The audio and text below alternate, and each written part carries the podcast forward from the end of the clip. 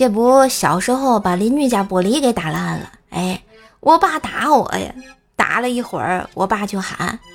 孩子他妈，赶快过来把那红花油给我拿过来。我就懂事的说，爸爸爸爸不用给我擦红花油，我不疼。然后我爸接着跟我说，傻孩子，爸爸打你打的手疼啊，红花油瓶子硬，哎，砸你正好。